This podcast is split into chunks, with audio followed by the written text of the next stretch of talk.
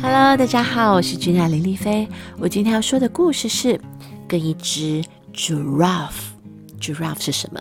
长颈鹿有关的。那我们来听听今天的故事吧。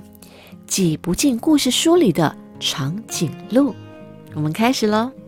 平常总是神气有威风的长颈鹿，就是没办法挤进故事书里的其中一页。如果他的头出现在书里，他的身体便会消失了。那如果他的全身都可以挤进同一页，他肯定就不是我们认识的那种长颈鹿。你们看，其他动物都没有这个问题。孩子们可以很清楚地看见这些动物，只要一页的空间，就可以看见一只大熊。小兔子全家也可以一起入镜。三十只小青蛙聚在一起玩耍也没问题哦。但是，不管我怎么努力，就是挤不进故事书里的其中一页。长颈鹿伤心的哭了。突然间，所有的动物都觉得很奇怪。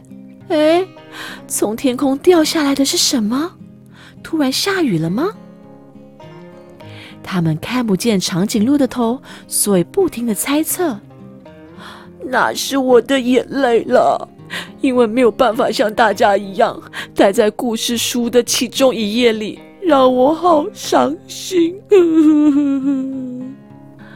嗯，要不要试着把头弯下来一点呢？这样一切就完美啦。动物们替他想了好多办法，但长颈鹿还是很烦恼。就算他弯下腰来，把脸贴在地上，他的头还是碰到边框，他的身体也会超出页面，只能孤零零的站在故事书外面。嗯，那试着再把你的脖子弯下来一点，将身体缩成一个圆圈，这样一来就可以挤进一页了。鹦鹉像个聪明的智者，比手画脚的说着。长颈鹿在动物们的帮助下，卷动脖子，将自己缩成一团圆圈。虽然最后最终成功了，但是长颈鹿的脚也麻了。我没有办法维持这个姿势太久，再这样下去，我一定会从这本书滚出去的。可怜的长颈鹿已经尽力了，我们去找猫头鹰吧，它一定会有好办法。它是所有动物里最聪明的。呃，你不需要勉强自己在故事书里的其中一页啊。猫头鹰优雅地说：“你看，把书打开就有两页了嘛。别害羞，长颈鹿，现在尽情地填满这两页吧。”终于，长颈鹿找到了适合自己留在书本里的方法。这下，它的身体，这下它的身高再也不是问题了。现在，你只需要翻一翻、转一转这本书，就可以看到完整的长颈鹿了。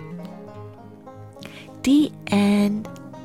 小朋友，这个故事呢，要告诉你们一个很重要的讯息哦，就是当你。遇到问题的时候，你一定要去解决它嘛。那如果你用了一个方法解决不了你眼前的问题，怎么办呢？不要放弃，试着用不同的方法，也可以尝试听别人给你的建议再去试。你不试怎么会知道不会成功呢？就是你只要一直不断的去尝试，一定会找到一个解决你问题的方法的。希望小朋友会喜欢今天的故事哦。